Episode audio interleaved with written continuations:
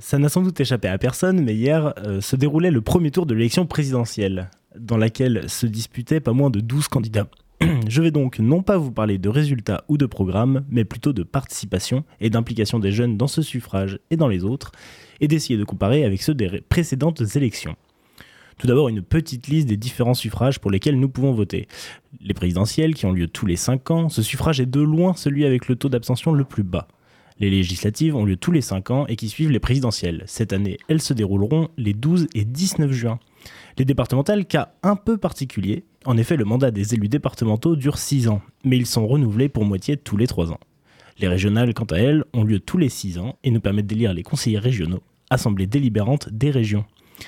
Les élections européennes sont des élections multinationales destinées à élire les délégations de députés du Parlement européen pour des mandats de 5 ans.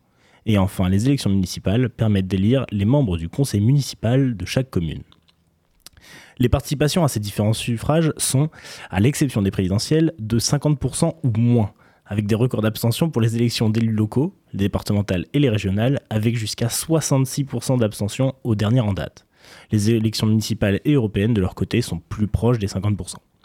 Pour vous donner un ordre de grandeur, lors de leurs premières occurrences, toutes ces élections étaient à environ 70% ou plus de participation.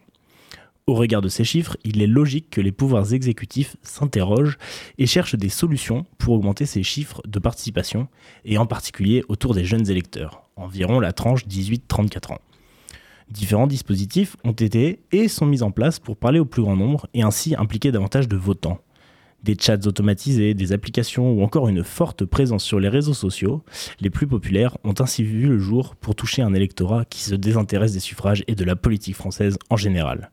Le gouvernement a également mis en place des plateformes euh, en ligne pour vous permettre de savoir si vous êtes bien inscrit, dans quel bureau ou encore quels documents vous permettent d'exercer votre droit de vote. Car si vous l'ignoriez, vous pouvez voter sans carte d'électeur à l'aide simplement d'une pièce d'identité.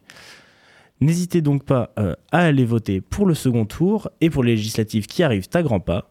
Et quant à moi, je vous souhaite une excellente journée et vous dis à dans deux semaines. à dans deux semaines, merci beaucoup.